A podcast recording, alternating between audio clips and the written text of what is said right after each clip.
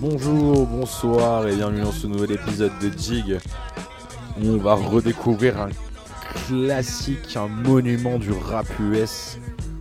Même si vous avez déjà entendu cet album ou ne serait-ce que le nom de Nas, même peut-être pas, pour ceux qui ne connaissent absolument pas ce monument, artiste comme album, on va se faire une piqûre de rappel et un peu de contexte trop souvent oublié.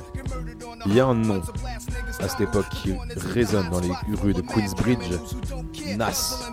C'est un producteur de Large Professor qui s'appelle Professor qui le repère, qui cite Il ne disait rien d'ordinaire et on ne s'attend jamais à ce qu'il va dire, dit-il dans Hip Hop Evolution, très bonne série docu d'ailleurs.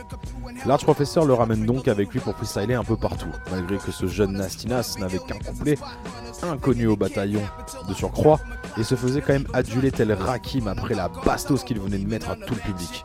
Une voix rauque et brutale pour un adolescent, le gars détruit tout sur son passage. C'est lors d'un certain freestyle que Nas se fera réellement repérer, live at barbecue, freestyle du main source où il mettra tout le public rap underground d'accord. Et chose aussi qui attirera surtout l'attention d'un certain Faith Newman qui le repère pour le signer dans la foulée.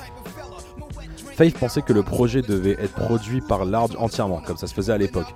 Mais Nas avait une liste de personnes avec qui il voulait travailler et réciproquement, comme des gens comme Q-Tip, Q-Tip qui d'ailleurs considère Nas comme l'archétype du Keep It Real, Large Professor, Pete Rock, Elias, un pote de Nas, et le grand DJ Premier.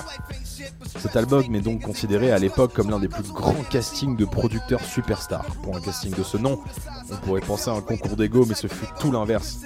Premier site, quand j'ai bossé sur New York State of Mind, j'avais les percus et le tintin. Ça devait commencer comme un décollage. On s'est passé des disques avec Nas, on fumait, on buvait, on jouait avec la platine. Et là arrive le break de Joe Chambers au piano, on s'est regardé, on s'est dit, ok c'est bon, là on tient un truc. Donc c'est vraiment pas de concours d'ego, c'est vraiment des gars qui bossent et qui sont juste à fond.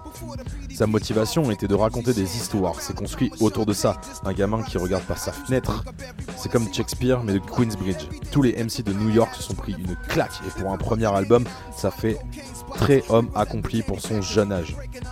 Ce projet, c'est un peu comme si tu te retrouvais droppé en plein milieu d'un endroit où tu n'irais jamais de toi-même et que tu pouvais voir les choses à travers une focale très claire. C'est un chef-d'œuvre à se prendre dans son entièreté d'entrée pour vraiment comprendre ce que ce jeune de Queensbridge voulait réellement retransmettre. Je vais pas en parler plus longtemps. Foncez réécouter cet album. Je vous laisse avec Represent. Moi, je vous dis à dans deux jours. Ciao les potes.